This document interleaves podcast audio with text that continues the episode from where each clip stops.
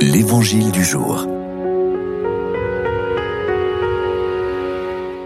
En ce temps-là, Jésus avait donné un enseignement dans la synagogue de Capharnaüm. Beaucoup de ses disciples qui avaient entendu déclarèrent Cette parole est rude, qui peut l'entendre?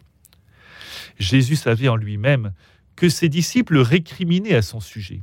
Il leur dit Cela vous scandalise et quand vous verrez le Fils de l'homme monter là où il était auparavant C'est l'Esprit qui fait vivre, la chair n'est capable de rien.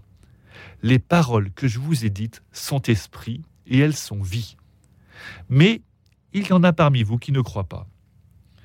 Jésus savait en effet depuis le commencement quels étaient ceux qui ne croyaient pas et qui était celui qui le livrerait. Il ajouta voilà pourquoi je vous ai dit que personne ne peut venir à moi si cela ne lui est pas donné par le Père. À partir de ce moment, beaucoup de ses disciples s'en retournèrent et cessèrent de l'accompagner. Alors Jésus dit aux douze, Voulez-vous partir vous aussi? Simon-Pierre lui répondit, Seigneur, à qui irions-nous? Tu as les paroles de la vie éternelle. Quant à nous, nous croyons et nous savons que tu es le Saint de Dieu.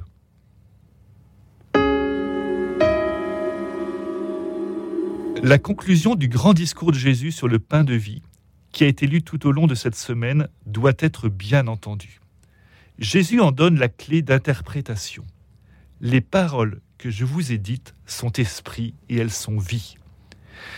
Il y aurait une manière simplement charnelle, humaine, de comprendre l'Eucharistie, la chair du Christ.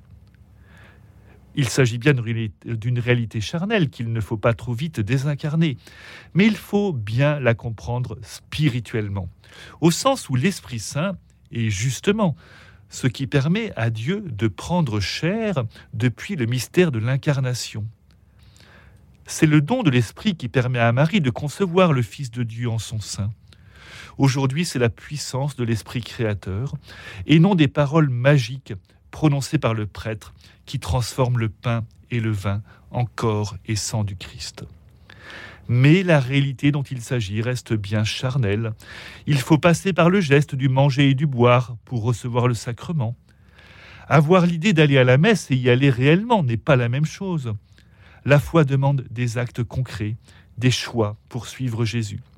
C'est l'expérience que font les disciples à la fin de ce passage.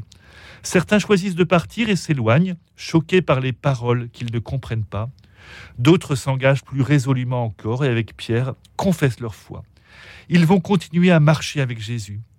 Dans l'Eucharistie aussi, c'est bien le plus incarné, le plus charnel, qui est vraiment spirituel, et non pas une religion désincarnée qui serait une simple élévation de l'âme.